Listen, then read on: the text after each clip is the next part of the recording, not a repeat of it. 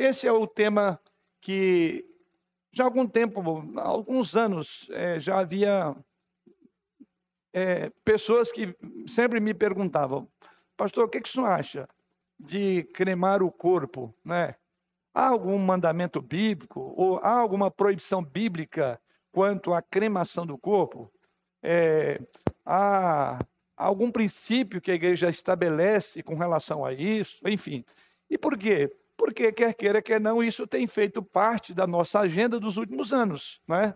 Então, como eu falei, vários temas. Né? Os irmãos são capazes de lembrar os temas que nós já abordamos até aqui, esses temas. Pena capital, né? pena de morte, aborto, eutanásia, infanticídio, suicídio, né? Então, os irmãos verem que são temas que a gente fala, nossa, como que isso está na pauta de, de ensino de uma igreja? Porque a Bíblia tem resposta para tudo. Todos esses assuntos, eu espero que os irmãos tenham sido edificados, desafiados e até mesmo a é, ter uma posição. Então, qualquer é, membro aqui da igreja que participou dessa sala não justifica quando alguém falar para você sobre pena de morte. Você fala, eu não sei de nada. É bem capaz que, devido ao tempo, você não vai lembrar dos detalhes, mas é bom que hoje fica tudo gravado. E, esse é, e também tem aqueles irmãos que faz o seu próprio esboçozinho, né? Até bom você dar com esses esboços, né? Que aí você já tem uma linha de raciocínio para falar de pena de morte, para falar sobre aborto, sobre infanticídio, suicídio e etc, etc. Então, esses foram os vários temas que nós nos propomos a estudar com os irmãos desde o ano passado. E dentre os temas, este era um outro também que tinha já chegado ao meu, a, a, não ao meu conhecimento, pessoas que vieram diretamente perguntar para mim: tem alguma coisa que a Bíblia trata né, sobre isso? Quantos aqui já estudaram esse assunto à luz da Bíblia, esse tema? Mas quantos já foram perguntados sobre esse tema? É. Melhor dizendo, você já se perguntou sobre esse assunto? Já, né? Hã? Já conversou sobre esse assunto. Então, isso mostra. É, então, isso mostra aquilo que a gente está destacando aqui, né? Que, embora os irmãos não tenham lido especificamente, mas o assunto é muito peculiar no sentido de que, no contexto da sua família, do seu lar, do trabalho, ou você mesmo fala, poxa, e essa questão, né? Tem alguém aqui que já tem um posicionamento claro sobre isso? Ok? Vamos lá. Depois, no final, não da aula, na, na semana que vem, você fala, mudei meu posicionamento. Hoje você fala assim, eu confirmei que é eu estou pensando bem, tá? Não vou fazer a, a enquete aqui agora, também que eu não seria justo com os irmãos, já que uma boa parte que não estudou sobre o assunto. Não exigir dos irmãos um posicionamento não seria coerente. É por isso que nós estamos então com esse tema. Vamos abordar sobre o assunto enterro ou cremação. Não temos um texto específico para começar o nosso assunto, como em outras, outros, outras, outros estudos que já tivemos. Porque é uma visão bíblica da questão sobre é, enterro ou cremação. A primeira questão é, é algumas pessoas defendem o enterro, a minha parte introdutória aqui, é que algumas pessoas defendem o enterro como a melhor solução para o crente. E por que dizem isso? Eu vou só lembrar alguns dos argumentos de, de, desses que entendem que o enterro cabe melhor ao crente. Primeiro, porque é a prática mais comum e normal nas Escrituras. Os que defendem o enterro, porque é a prática mais normal e mais comum nas Escrituras Sagradas. Uma outra razão que se soma a esta é o fato de que o enterro é um sinal de que nós cremos de que nós acreditamos que os nossos corpos serão ressurretos no último dia. Terceira razão, que vai se somando aí, é que a cremação é uma prática comum entre os pagãos e os ateus que não creem em Deus. Eu poderia levantar outros pontos que estudando notei, né? É, ou anotei, mas esses são aqueles é, que mais predominam no meio daqueles que defendem um, um enterro, tá? E essas seriam as razões apresentadas. Mas vamos no contraponto. Quem vê a cremação como problema, aponta as seguintes questões, né? Dizem esses. Primeiro, quando nós ressuscitarmos, vamos receber novos corpos. Então não precisaremos dos velhos corpos. Não vamos entrar no mercado, não. Eu só estou usando argumento daqueles que argumentam. Né? Porque aí haveria já controvérsia aí, né? Velhos corpos, nova terra, novo céu. E aí, como é que fica? Outro argumento que se usa com relação aos que não veem na cremação como problema, então não teria nenhum problema, dizem esses que a Bíblia também não condena o embalsamamento, no caso de Jacó e de José, que era uma prática comum da religião egípcia, porque não foi feito com o propósito de adorar outros deuses. Nós vamos estudar, inclusive, isso aqui, tá? Mas é um argumento. Olha, Jacó, ou Israel, né? E José, um dos filhos de Jacó, né, ou de Israel, é, foi embalsamado. Embora não seguiu os ritos do embalsamamento dos egípcios, que nós vamos estudar daqui a pouco. Mas esse é um argumento, outro argumento. Um terceiro argumento daqueles que defendem que não há nenhum problema em cremar é que alguns lugares o... é mais barato do que o enterro. E isso, então, seria um, uma boa, não, não digo saída, uma solução para aqueles que têm menos recursos. Quem cremou já sabe, mas é um argumento. Ah, eu só estou, estou dando aqui, desculpe os dez para advogado, advogado do diabo, usando a figura que eu estou, não estou ligando para lado nenhum, só mostrando as argumentações. Porque, eventualmente, você posicionando sobre um desses pontos, você estará é, se firmando em algum desses argumentos para defender o ponto de vista, tá? Mas há um outro aspecto, é que a Bíblia, dizem, né, os que defendem isso, a Bíblia não tem nenhum mandamento que obriga ao enterro, nem proíbe a cremação. Ela não obriga a enterrar e também ela não proíbe cremar.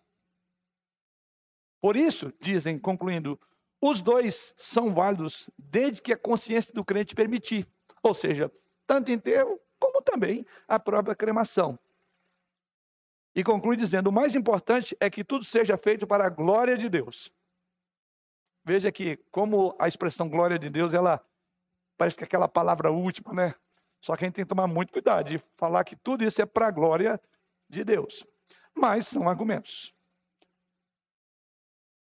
A questão que nós temos a colocar sobre o assunto é esta. Não podemos definir esse assunto com argumentos pragmáticos. Sempre devemos perguntar: a Bíblia diz alguma coisa sobre isso? Aí que está. Se os irmãos observarem, quer queira que não, são argumentos práticos, né?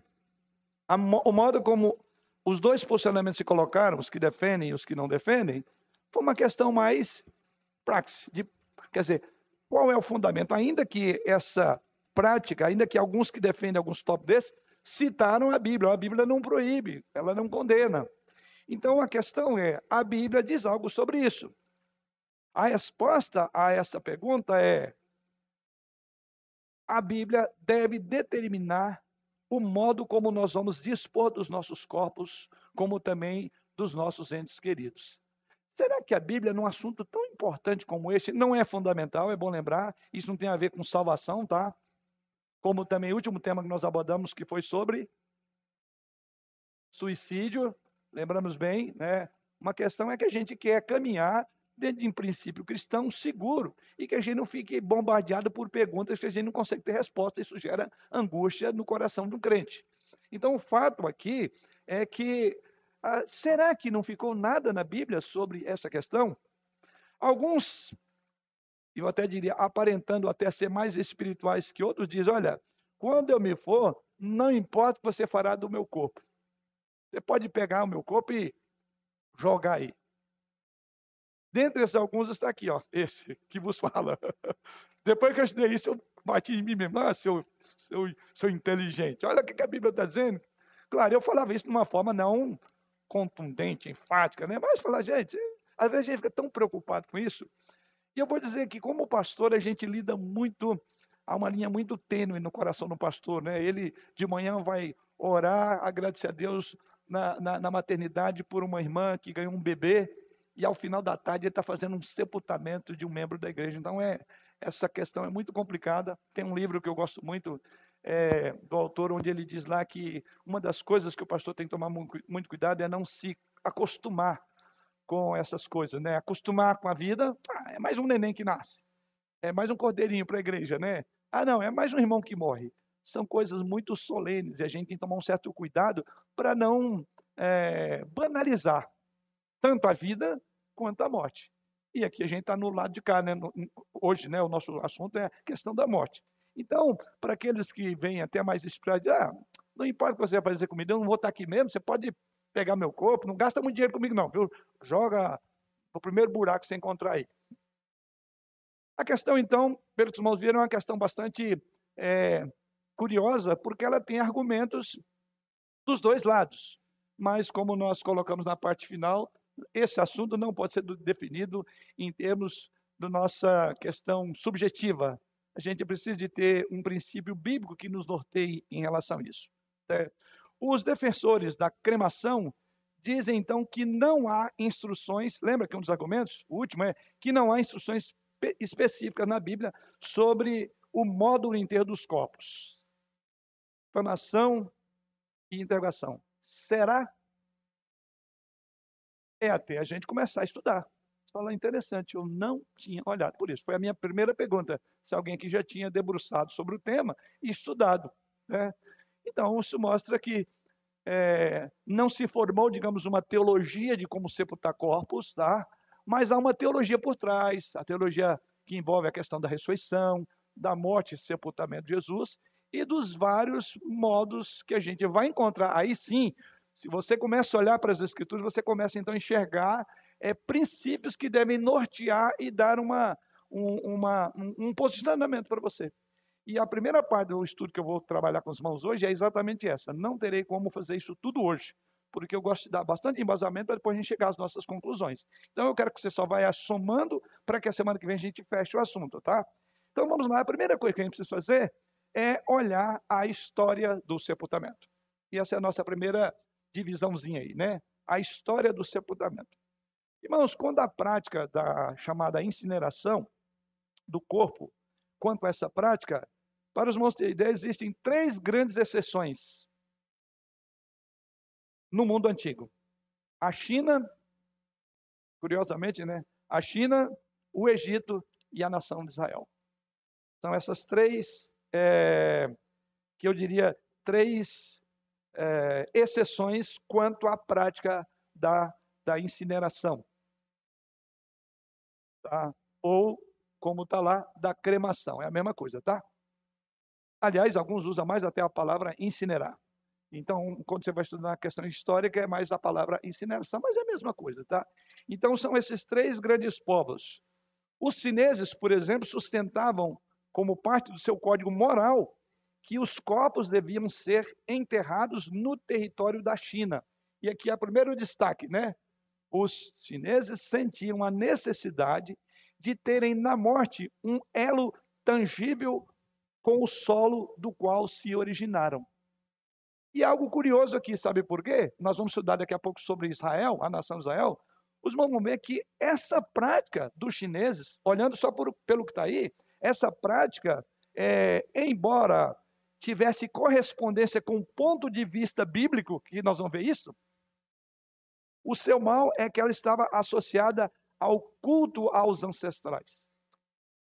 Para os irmãos terem ideia, estava lendo um autor falando sobre o assunto, e ele fala que a mãe dele, é, que foi morar, ou que era, que era da Austrália, e na época dela, alguns chineses vieram naturalmente do seu território e, curiosamente, ela até comentou com ele, né, que traziam consigo caixões.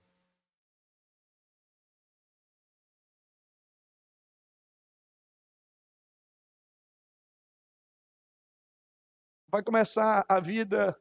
É que nem um brasileiro que vai para os Estados Unidos. Ele vai, a primeira coisa que ele leva junto, o caixão. Sabe por quê?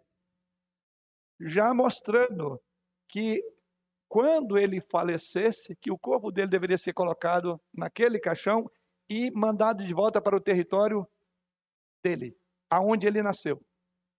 Como disse aqui, você fala, prática estranha, né? Mas nós vamos ver isso dentro da Bíblia. Então, o fato é que, embora né, essa prática tenha até uma correspondência com a Bíblia na área de enterro, o problema é que ela estava voltada muito para culto aos ancestrais. Então, nesse sentido, né, os chineses, é, esse vínculo com a terra, porque tem uma questão espiritual por trás. E isso nós vamos ver também mais à frente, que a questão do enterro tem todo o aspecto espiritual por trás. Não é simplesmente assim, joga meu corpo aí. Não é. Aliás, quando nós temos um culto, um culto fúnebre, ele é revestido totalmente de quê? De aspecto espiritual. Totalmente. O que é uma cerimônia fúnebre? Né? Mas isso será um assunto da outra semana, só para os irmãos entenderem a parte final. Também falamos dos egípcios, tá? Os egípcios deixaram numerosas figuras tumulares e registros em papiros que falam do e de. Por exemplo, quando o livro de Gênesis, lá no finalzinho do livro de Gênesis, no capítulo 5. É, vamos já abrir essa passagem, agora vamos começar a trabalhar os textos, e começa a partir daqui. Os irmãos vão ver que no último capítulo, no capítulo 50, no versículo 2 e 3, há uma ordem que José dá aos médicos egípcios quanto ao embolsamento do seu pai. Inclusive, lembrem que ainda dos argumentos daqueles que dizem que não há problema é porque o próprio José foi embolsamado. E vamos ver também diz o texto. É, quem ler, pode levantar a mão para quem o microfone para quem estiver está aqui. Irmão Nelson, pode já. É, então, abram aí, aqueles que ainda não fizeram, Gênesis capítulo 50.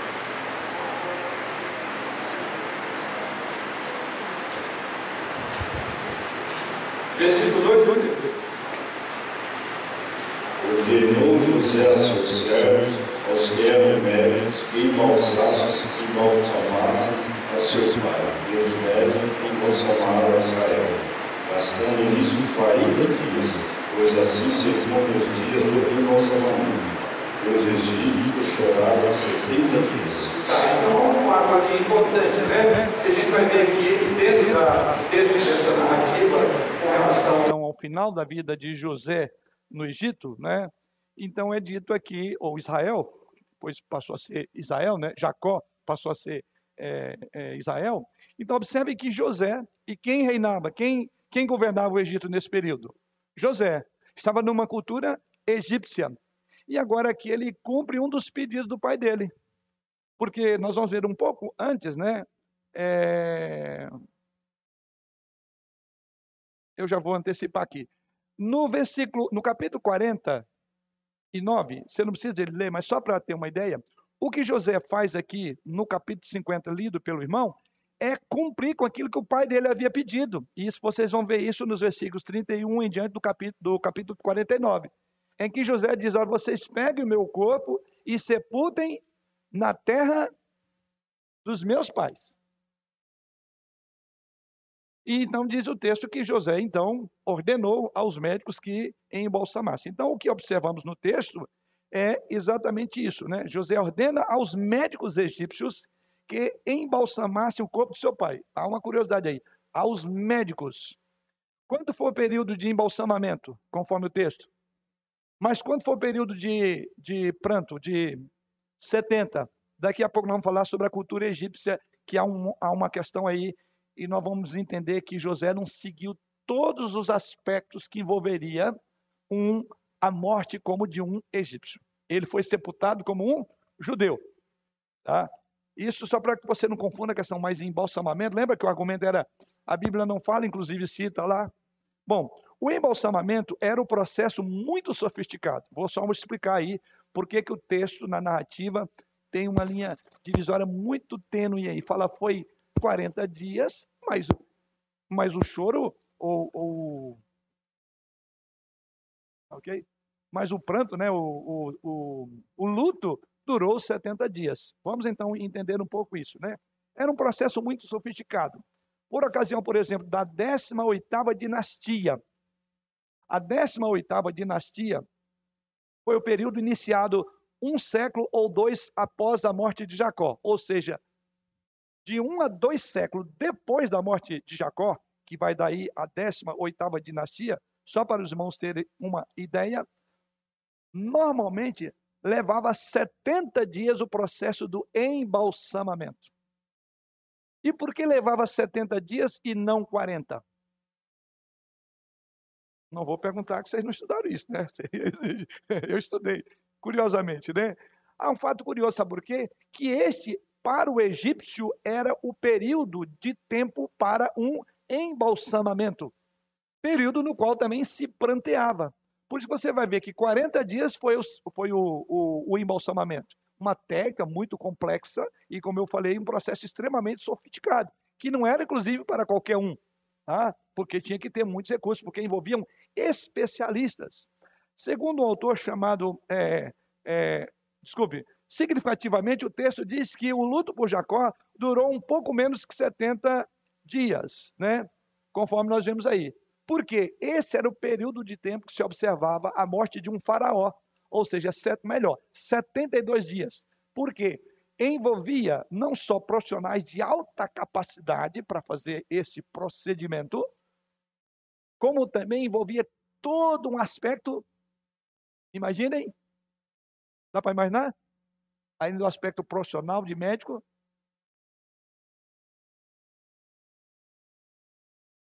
Hã? Sim, tinha um aspecto religioso por trás. Tinha todo um culto, toda uma veneração.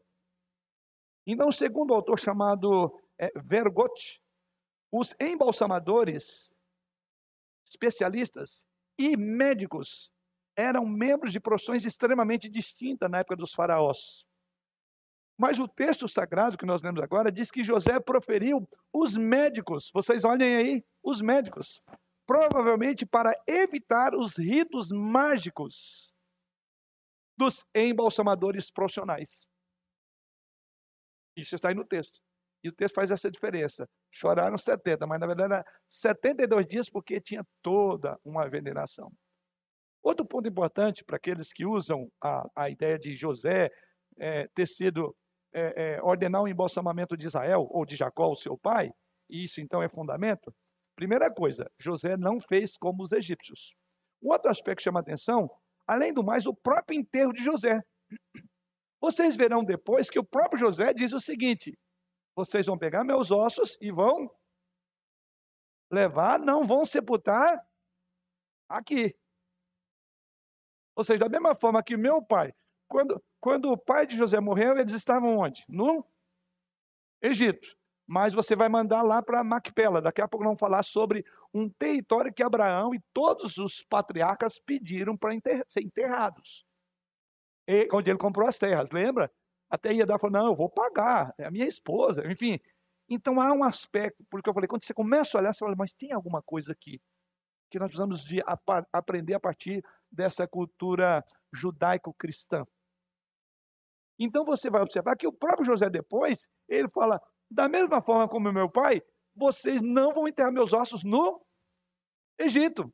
Vocês vão levar para onde?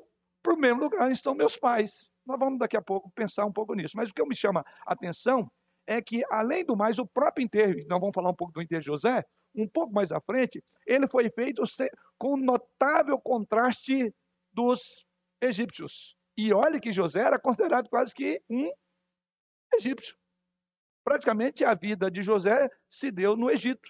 Aliás, se tornou o segundo nome depois de Faraó. Foi um grande faraó no contexto da época. Tá? E é importante. Primeiro, quando você vai falar do, do, do, do, do embalsamamento também que vai acontecer de José, você não vai ver nenhum ritual supersticioso, como, por exemplo, colocação de alimentos para a jornada no mundo futuro, que isso era parte desse, desse cerimonial do embalsamamento de um, de um faraó ou de um egípcio como se vê nos templos e nas grandes pirâmides do templo de José. A de José não teve isso. Certamente não se constituiu também um edifício elaborado, uma é, tumba, uma. Hã? É um memorial. Também não foi feito isso para José. Tão somente o que José queria era que os seus restos mortais fossem levados, porque ele cria na promessa, nós vamos ver inclusive uma, um vínculo, ele cria, ele tinha uma esperança, né? É, não só da ressurreição, como todos nós cristãos, como também que a promessa de Deus se cumpriria. E daqui a pouco nós vamos ver que foi um período extremamente complicado, e a gente vai falar sobre isso aqui, que chama muita atenção, porque o tempo que demorou para que os ossos de José chegassem ao cumprimento daquilo que ele queria, no mínimo 440 anos.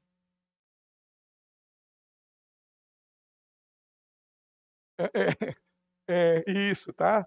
Na verdade, com Josué, né? Josué que vai, vai levar. Então, quer dizer, é outro ponto que a gente passa desapercebido. Mas quando você começa a estudar com foco, você fala, tem coisas aqui que eu não tinha percebido. Mas eu quero só que os irmãos vão formando um conceito da importância para o judeu com relação a onde vai ser colocado os seus restos mortais. E vocês vão perceber, em nenhum momento tem fogo para queimar.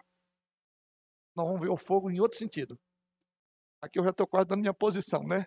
Mas já estou é, indicando os mãos para onde a gente tem que olhar. Vamos lá.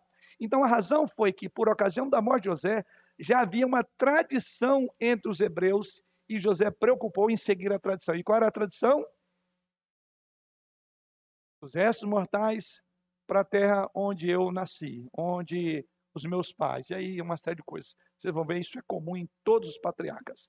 Com isso, então, nós fechamos a primeira ideia, a história do sepultamento. Porém, ela não está toda concluída. Vamos agora entrar em alguns pormenores. E agora, qual é o fundamento propiciado pelo Antigo Testamento? É a nossa segunda grande, nosso segundo grande pensamento. O fundamento propiciado pelo Antigo Testamento. A primeira morte registrada na Bíblia é a de Abel, que foi morto por seu irmão Caim. E já algo que chama atenção nesse nesse episódio. Um desastre, né? Dentro de uma família, um irmão mata o outro. Mas há um ponto que nos chama a atenção quando você olha para essa questão. Com o fogo facilmente acessível já na época de Caim, né? A queima do corpo teria dado a Caim a capacidade, por assim dizer, de esconder o seu crime. Mas aparentemente ele deixou o corpo onde estava, ou até deu ao corpo do irmão um tipo de sepultamento. Tudo que a Bíblia diz está lá em Gênesis 4:10 sobre isto. Veja o que diz lá. Alguém pode ler? Primeiro levanta a mão para é, é, ser gravado. Tá, a irmã Noélia. Olha o que é dito. Tudo que é dito.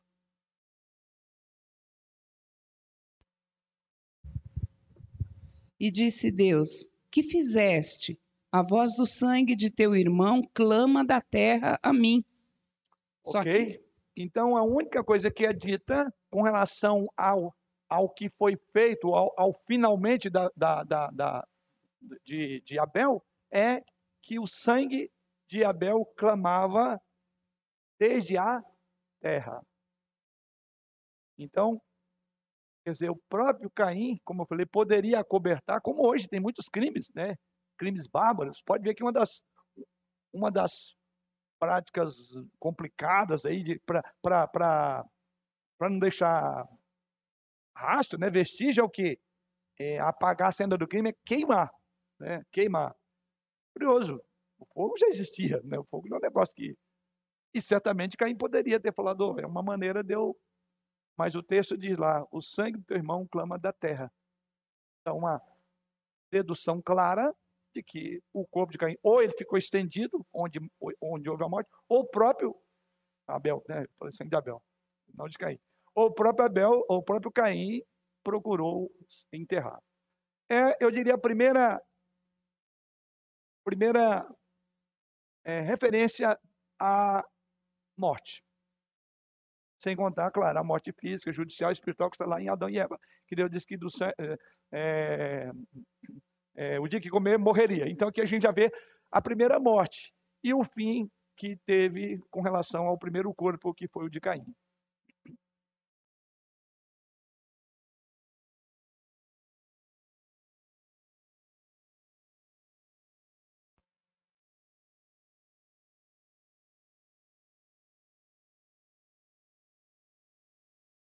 Capítulo 3.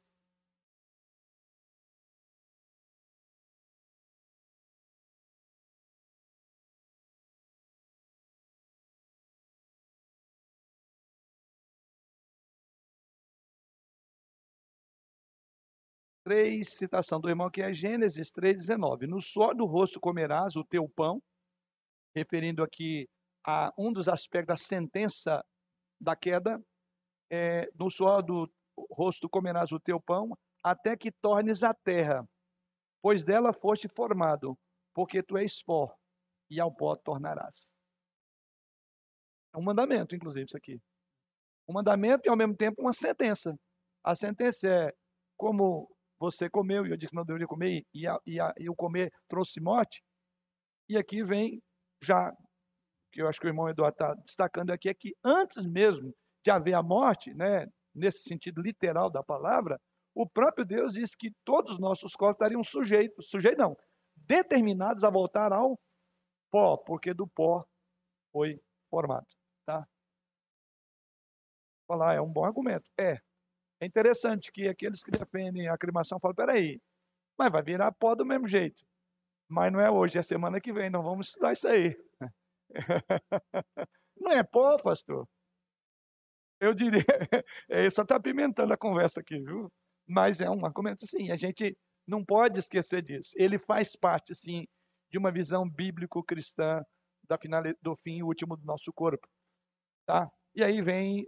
Bom, por isso que é importante a gente ver o conjunto. Vocês vão ver de onde é que surgiram outros pensamentos e por que, que há, é, alguns levantam é, controvérsia ou dizer é, há controvérsia sobre isso, da perspectiva de quem defende o, o, a cremação, embora o irmão está correto, que esse é um texto, sim, que a gente tem que olhar teologicamente, e o nosso propósito é esse.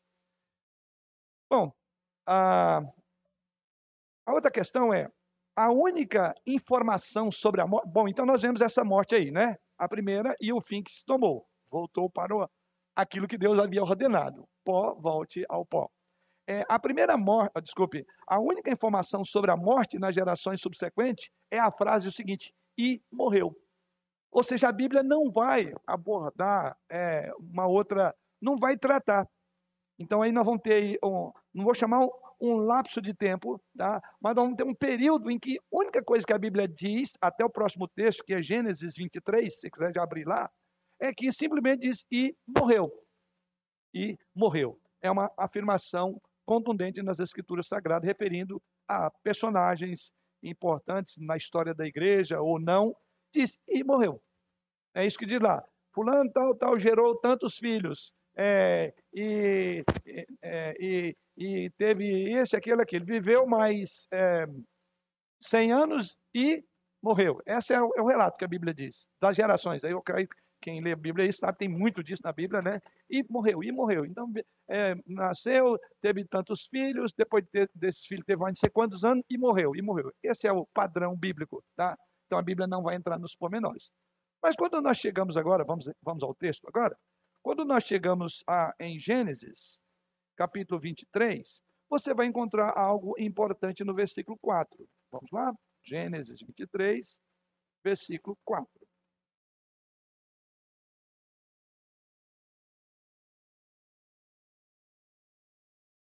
Alguém quer ler o texto? Está aqui. Irmã Nelza.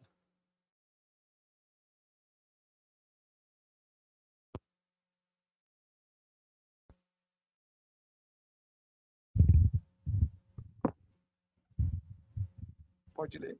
Sou estrangeiro e morador entre vós. Dai-me posse de sepultura convosco, para que eu sepulte a minha morte.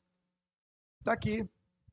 Depois de toda essa fase que você vai ver na Bíblia, agora chega um momento aqui, um momento muito importante, porque esse momento ele será lembrado por todos os patriarcas. É muito importante. O que, está acontecendo no texto sagrado? O texto sagrado mostra que Abraão começa dizendo aos hititas, aqui são os hititas, que ele é um estrangeiro, como a irmã leu, é um peregrino entre eles. Ou seja, é, ele estava numa terra que não era dele, era uma terra estranha. E, consequentemente, ele não possuía uma propriedade.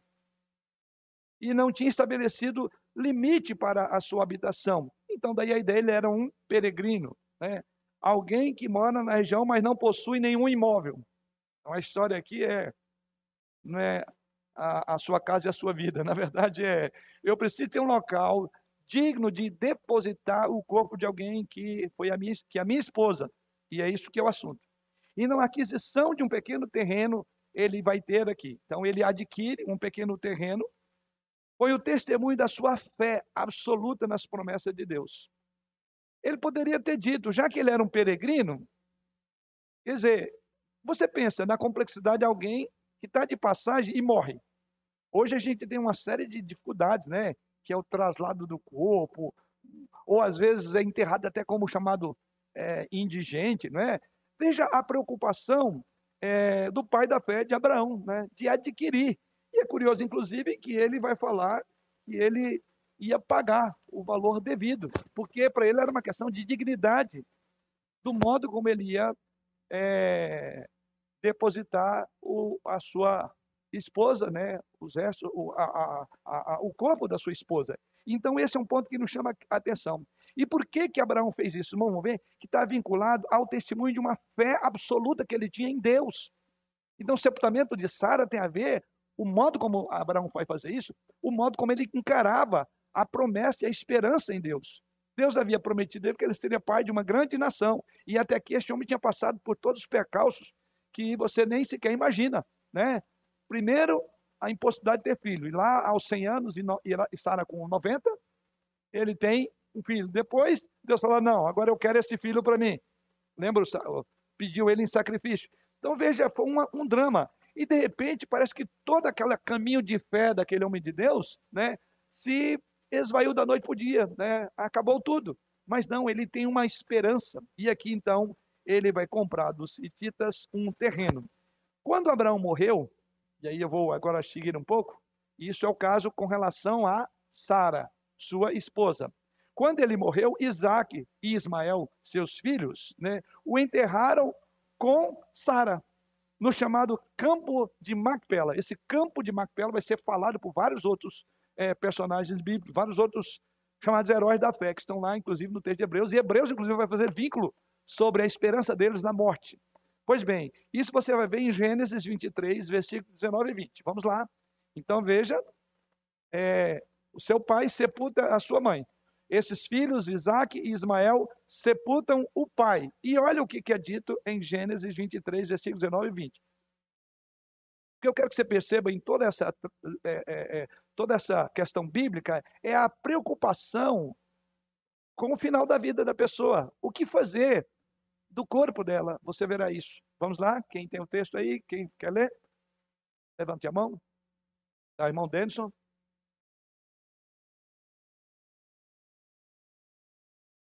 Gênesis, capítulo 23, versos 19 e 20, que foi o que fez fizeram os filhos de Abraão quando ele morreu, Isaac e Ismael. Diz aí.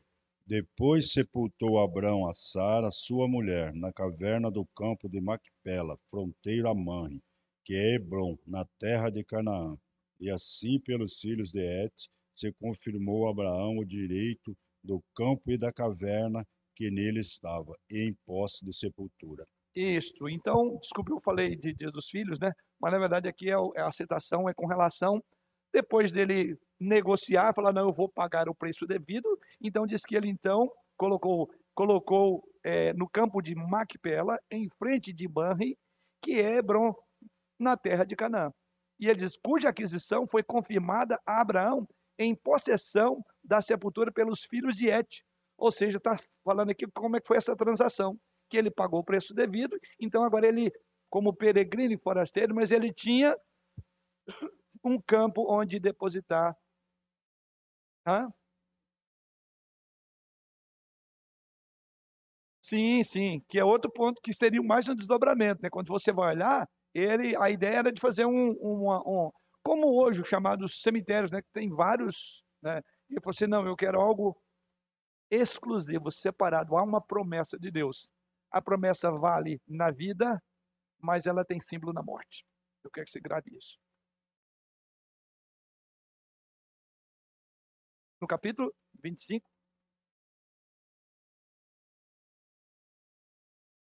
Tá.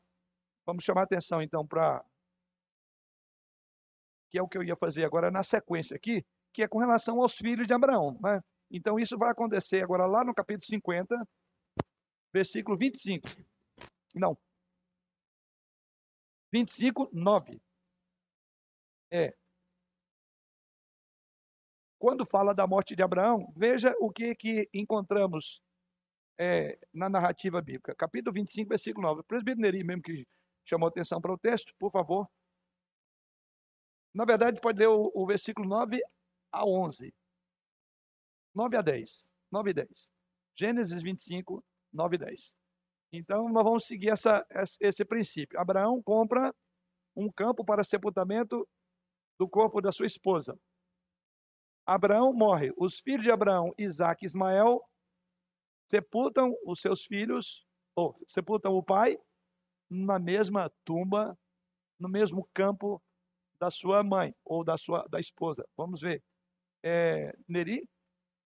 Ah, pode ser qualquer um dos dois. Ah, tá.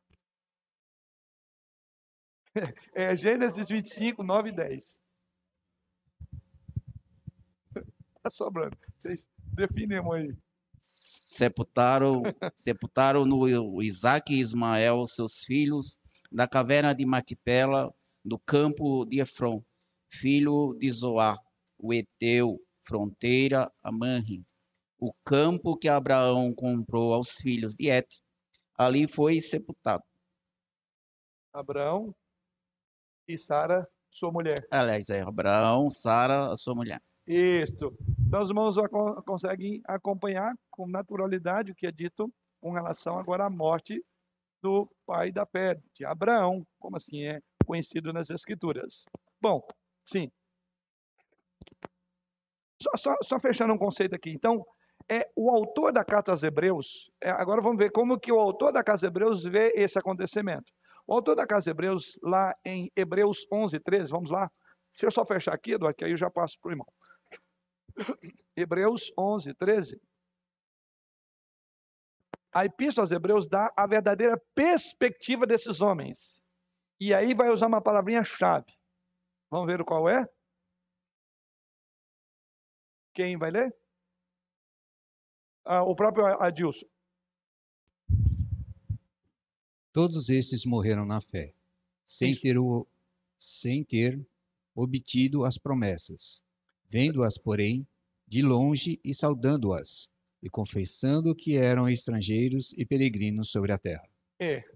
Se você tinha dúvida de entendimento do que, que está acontecendo com essa preocupação, meu corpo eu quero em tal local, vai ser sepultado, etc., o autor da Casa Hebreus estava inspirado. A explicação melhor é assim, Bíblia, ela se explica, né? E olha o que, que o autor da o autor da Casa Hebreus vai olhar e ele está falando o quê? De morte, não é isso? E o que, que ele diz? O que, que ele relaciona à morte dessas pessoas? Ele diz: todos esses morreram na fé. E aí, qual a razão ele vai dizer aí? Pode ler de novo, Adilson. Todos esses morreram na fé, sem ter obtido as promessas, vendo-as. Vamos, por... vamos por parte, vamos por parte. É, que promessa? Quantas promessas passaram pelos pais da fé? Primeiro, que Abraão seria pai de uma grande nação. Morreu, não tinha isso. Deus havia prometido que eles teriam um local para eles, para Abraão. Não havia acontecido. Inclusive, Deus prevê, fala para Abraão, inclusive, o, esse povo, essa geração, é, é, é, a sua geração vai ser uma.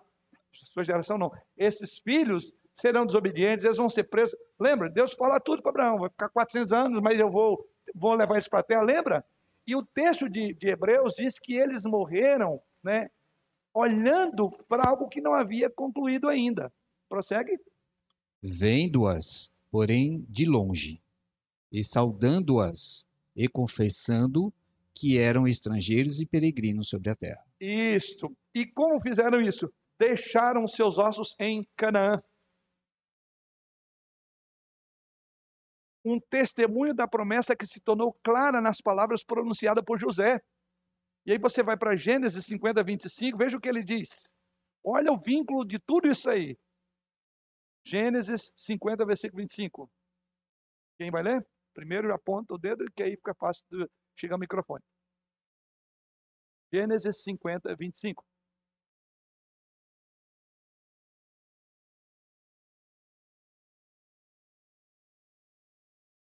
Não tem problema, levanta a mão, isso aí. Ok, irmão Denison. Gênesis 25, 30. Veja as palavras pronunciava é, 50, 25, desculpe.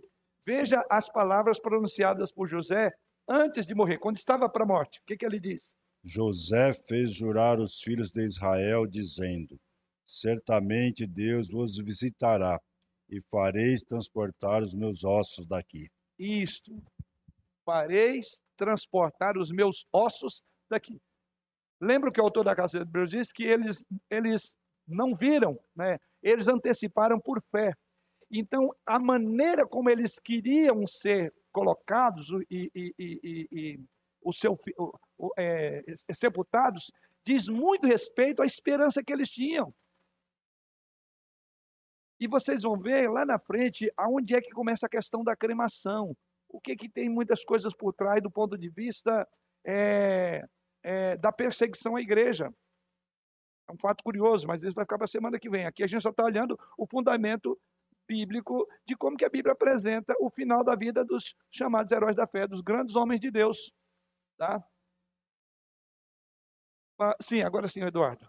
Ah, o próximo tópicozinho, para quem está lá, é há uma referência específica ao sepultamento de Jacó. Eu quero voltar ao sepultamento de Israel ou de Jacó, tá? que é uma referência específica, inclusive tem sido usada como argumento para dizer que não há problema, porque ele foi é, embalsamado. Mas vamos lá. Ah, o som aqui para o vermelho. Alô? Até esse último texto aqui dá mais ênfase do que eu ia perguntar, né? Que José falou assim: certamente Deus vos visitará. É, o pastor acredita que esse fato de eles quererem que os corpos estivessem lá na Terra Prometida, em Canaã, tem muito a ver de eles acreditarem que Deus ia restaurar, ia criar a nação, restaurar o Messias e tudo, ia tratar somente dos judeus. E, e teria que ser lá, não de uma forma global, talvez, porque hoje, se a gente for pensar, né, os gentios foram enxertados, né? Então, se eu morrer aqui ou morrer em outro lugar, eu não teria esse problema do retorno de Jesus, né? Sim. Você acha que essa, essa situação lá no passado, para eles, tinha a ver muito com a questão de Deus tratar somente com este povo? Em parte. É... A questão é a seguinte: o princípio de um povo separado por Deus foi o próprio Deus que colocou isso no coração do seu povo. Nós somos o que hoje? Peregrinos e forasteiros. Nós temos esse, esse, esse, aliás, o tema nosso para o segundo ano é no mundo o que sem ser do mundo. Essa, esse, essa, esse, é, esse, esse sentimento, vamos usar um termo mais comum hoje, de pertencimento, o povo de Deus tem. Nós somos um povo especial, um povo, inclusive quando esse povo, que Deus vai falar que Abraão, a, a geração dele depois ia é, ia, ia seguir outros deuses e tudo, falando já do cativeiro, falando do, do, do, período dos 400 anos lá no Egito, Deus já, inclusive, antecipa isso, dizendo exatamente que eles deixaram de ser luz das nações. Deus levantou um povo para ser, como ele me diz, a menina dos seus olhos. Então, esse sentimento de um povo especial e separado sempre teve. Então, isso era muito comum para esses homens, como é para nós hoje. Aliás, e foi onde é que o povo falhou? Foi exatamente nisso. Onde é que Israel falhou? Por que, que agora você usou um termo lá que é o texto de Romanos capítulo 9, que fomos, nós somos a oliveira, a oliveira brava, né? Ramo bravo que foi enxertado na oliveira verdadeira. E por quê? Porque eles fracassaram em ser o quê? Um povo exclusivo, especial de Deus. Não é. Eles deviam ser um modelo para as outras nações. E ao contrário, eles acabaram, né? E Deus inclusive prevê isso, falando: vocês vão ser punidos lá na frente, muitos anos, porque. Então eu diria que esse sentimento de que eles eram um povo, tanto é que diz, o autor da Casa Hebreia diz que eles tinham uma perspectiva de peregrinos e forasteiros. Então eles tinham essa concepção.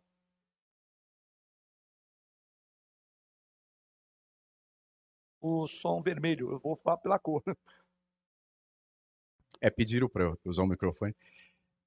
Até a questão, até para me fazer um pouco mais claro, né? a ideia que eu penso aqui, né, de estar tá fazendo a pergunta é: o fato de eles quererem que os ossos voltassem para a terra é porque eles tinham preocupação, assim, não, uma questão para discussão, né? Que se eles não tivessem na terra prometida, eles não estariam fazendo parte daquela restauração ou daquela situação. Hum. Então, essa questão da necessidade de voltar para a terra, né, eh, me parece que tem a ver muito de estar sepultado no local de uma questão deles eh, particular daquela época, né? Sim, sim.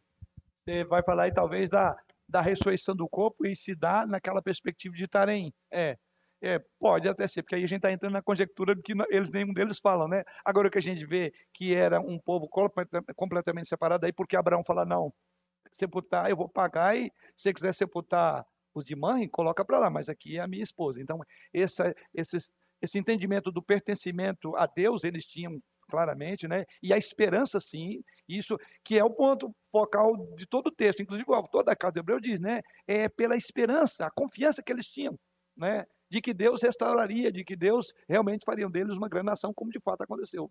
Mas o que chama atenção em tudo isso, que aí são pontos mais que a gente teria que avaliar melhor, né? É possível que o que o irmão estava dizendo, é possível tem muita coisa disso aí, né? Mas eu acho que o que a gente pode, sem medo de errar, é essa, essa preocupação com a destinação é, do corpo, porque é o nosso ponto focal, né? No sentido maior da palavra. Há uma referência específica ao sepultamento de Jacó. Então, você veja comigo agora Gênesis capítulo 49, é uma leitura um tanto quanto mais longa. Nós vamos ler os versos 29 ao verso de número 31, que vai tratar aqui do sepultamento de Jacó ou Israel. É, uma vez que Deus mudou o nome dele. Depois que houve aquela luta com, com Deus ali no, no vale de, ja, de, de Jaboque, né?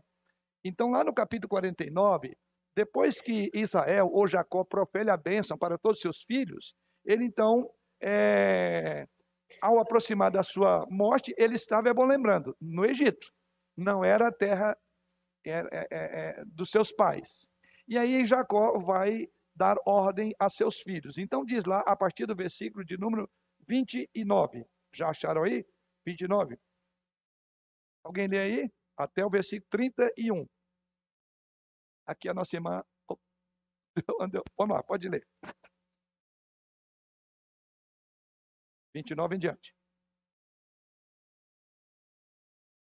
O vermelho. É, só, só um detalhe, acho que o, o, microfone pode ficar ligado o tempo todo, né? Então, qualquer irmão que usar o microfone não precisa mexer, que ele já vai estar ligado. Passa da mão de um para o outro, só para a gente. Som. Tá, ok. Depois lhe ordenou, dizendo: Eu me reúno ao meu povo, sepultai-me com os meus pais na caverna que está no campo de Efron, o Eteu, na caverna que está no campo de Maquipela, fronteira a Manre, na terra de Canaã, a qual Abraão comprou de Efron com aquele, campo, com aquele campo em posse de sepultura. Ali sepultaram Abraão, a Sara e Sara, sua mulher. Ali sepultaram Isaque e Rebeca, sua mulher, e ali sepultou, sepultei Lia. Isto. Né? Então, até o 31, isto. Então, só queria comentar sobre o que o irmão Eduardo estava falando. A certeza que Abraão tinha de que aquela terra que ele foi peregrino seria a terra deles. E a certeza de que aquela sorte lá do, de, do Egito seria restaurada e eles teriam realmente a terra como promessa de Deus. Sim. Aqueles homens tinham Deus falando direto com eles, eles sabiam do que iria Sim. acontecer com o futuro dele. Não teria dúvida nenhuma de que a terra era dele e ele falou: esse campo será o lugar de sepultar a nossa família, porque nós, a família, Embora a, a vamos nação retornará. retornar. Isso, é. E, o, e, o, e o, sepulta, o sepulcro ali seria deles. a confiança de que. Exatamente. a- é, por isso que, olha, o autor da Casa Hebreus, a melhor forma de entender é é é- é o autor dizendo. O autor da Casa Hebreus, já citei, só para os irmãos entenderem, o, versículo, o capítulo 11, versículo 13, já citei, ele diz o seguinte: ele conclui dizendo, falando do sepultamento desses homens, ele diz o seguinte: todos eles morreram na fé. Esse ponto é importante. Que aí é aquilo que o irmão falou, a confiança de que Deus faria aquilo, a terra seria deles. Naquele momento, não, eles eram peregrinos, lembra? Ele estava passando ali. Mas diz: Eu vou morrer, mas eu quero meus ossos aqui, porque eu tenho convicção de que Canaã será nossa. Morreram na fé. Então, aqui, é como eu falei, o testemunho na vida, mas a morte é um testemunho. Eu vou. Aliás, é o que Davi diz lá é, é para Salomão: Eu vou pelo caminho de todos os mortais. Tenha coragem, ser homem, né? encare isso. Alguém falou alguma coisa? Acho que eu estou ouvindo até demais agora. Bom, vamos lá. Então você observa aqui que é, a, a, sequência é morrer, porque todos eles, o, o Hebreus diz, o autor de Hebreus diz, porque eles morreram na fé. Eles criam que Canaã era a terra deles e era. No momento em que eles passavam, eles passavam como peregrinos e forasteiros, mas crendo e morrendo na promessa. É. Então eu diria que eu diria não, né? Então José ele pede, é, desculpe, Jacó pede aos filhos, né, para que o sepultem na terra dos seus pais. Mas não é diferente o que acontece com José. Já citei, mas vamos voltar a ele de novo. José fez do que os seus irmãos jurassem que os seus ossos seriam levados do Egito. Esse é um ponto que nos chama atenção. Veja aí o versículo 25, já citado. Olha o que ele diz no versículo 25 do capítulo 50. José fez jurar os filhos de Israel, dizendo: certa, olha aqui a confiança. Por isso que o autor da casa aos Hebreus diz assim: todos morreram na fé. E ele diz assim: certamente Deus vos visitará e fareis transportar os meus ossos daqui. Eu diria que de todos os patriarcas, a fé, a fé para crer no amanhã, para crer daqui mil anos, eu diria, estou usando de expressão aqui só para dizer, é a mesma. Agora, no caso de José, há algo curioso. Porque à medida que Jacó morre, foi feito o, o velório, o sepultamento, o embalsamamento de quantos dias? 40, ainda que se esperasse ter 72 dias com um grande faraó. Não fez porque ele não estava pensando na cultura egípcia. Ele estava pensando em preparar o corpo do pai para ir para Canaã, viajar. Tinha que, como, como, é que você faz isso? O que, que ia chegar lá? Tem como transportar um corpo se não fosse com a teca egípcia. Esse é o ponto importante. Tá? Agora nós vamos olhar para o próprio José. E, e, no caso de José, José fez com que os seus irmãos fizessem o juramento. E o, o juramento é vocês, mais uma vez, eu creio que Deus nos dará a terra de Canaã. Então faça o seguinte: pega os meus ossos e leva para a terra de Canaã. Justamente como seu pai Jacó tinha insistido em ser levado de volta à terra da promessa para ser enterrado, também José e seus José fez seus parentes jurarem que faria o mesmo com os restos mortais dele. O escritor aos Hebreus, vamos voltar para os Hebreus, eu já citei o capítulo 11, versículo 13, que diz que todos morreram na fé. Particularmente José, olha o que, que o autor da Casa Hebreus diz. Alguém abra para nós Hebreus 11, 22. Nossa, o tempo foi. Vamos lá. Hebreus 11, 22. O que, que é dito lá? Eu vou ler então para ganhar tempo. Eu vi que o meu tempo passou bastante. Ó, Pela fé, diz o texto, José, próximo da morte, fez menção da saída dos filhos de Israel e deu ordens acerca de seus ossos. Mas vamos pensar um pouco, José. E qual era a ordem? Meus ossos devem ser levados e sepultados lá. A parte da infância e da adolescência, ou a, da, da juventude de José, foi toda ela passada no Egito. Eu quero que você grave esse ponto. Mas o Egito não era o seu lar. Mesmo quando o resto de sua família desceu para o Egito, a seu convite, lembra? Foi assim que ele fez. Ele sabia que a residência deles era temporária, ele era peregrino é, ali no Egito. Portanto, presumível, aí entra, né? De forma presumível, né? Ou presumivelmente, o seu caixão foi mantido. E aqui é o ponto que me chama a atenção na casa de seus descendentes, na terra de Gozen, durante 400 anos seguintes. Você entende por que o corpo dele foi embalsamado? 400 anos o caixão dele esteve na terra de Gozen. Imagine cada geração sucessiva indagando a razão para a conservação de uma mobília tão macabra. Está lá o caixão. A gente falou aqui do chinês, né? Já vou para a cidade, já levo o meu caixão, porque quando eu morrer, me leva para a minha terra. Agora você imagina, 400 anos, vamos considerar no mínimo quatro gerações. E está lá. A mobília tão macabra. O caixão de José está ali. O resto de José, os restos mortais dele está ali.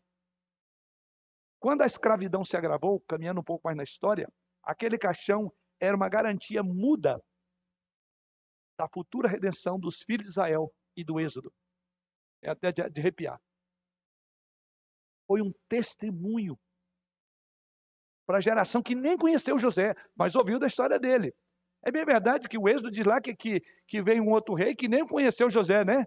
Mas não tinha como esquecer dos feitos de José. É. O segundo grande nome do Egito foi José.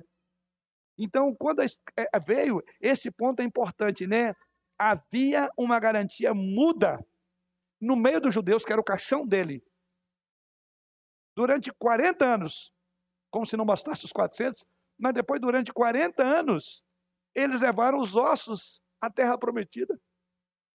E lá em Josué, capítulo 24, versículo 32, enfim, acontece.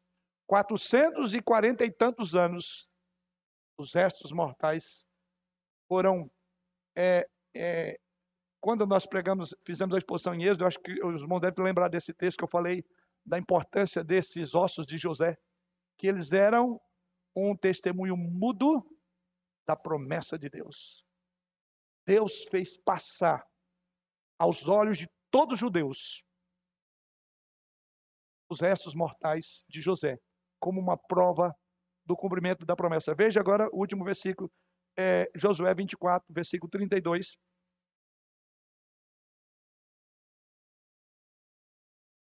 Agora vou deixar para algum irmão ler.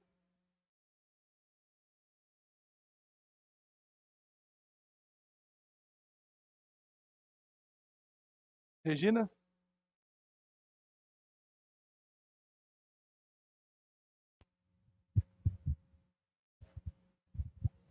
Os ossos de José que os filhos de Israel trouxeram do Egito enterraram-nos em Siquém, naquela parte do campo que Jacó comprara aos filhos de Amor, pai de Siquém, por cem pagas de prata e que veio a ser herança dos filhos de José. Quanto tempo para fazer um sepultamento? 400. Você joga mais os 40 anos. Vamos jogar por baixo 440 anos. Fala, poxa, mas é muito tempo ficar guardando meu osso aí por 440 anos.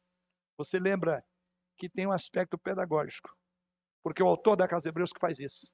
Ele diz: eles morreram na fé. 470, né? Sim. Foi, como vou voltar, uma garantia muda da redenção dos filhos de Israel. Ficou aos olhos de cinco gerações, os restos mortais. Para agora chegar o momento e diz lá que foi sepultado já na terra que não era mais da promessa, era a terra deles. Vou parar por aqui, só para anotar o nosso próximo tópico é crescente antecipação. A partir daqui você vai ver uma cultura que vamos chegar lá no Novo Testamento sobre a questão. Fica a pergunta: enterro ou cremação? Eu espero que você tenha andado um pouquinho comigo aí para a gente começar a ter uma ideia um pouco mais segura, né? E não ficarmos em conjecturas sem um boa um bom fundamento bíblico. Mas isso fica para a semana que vem.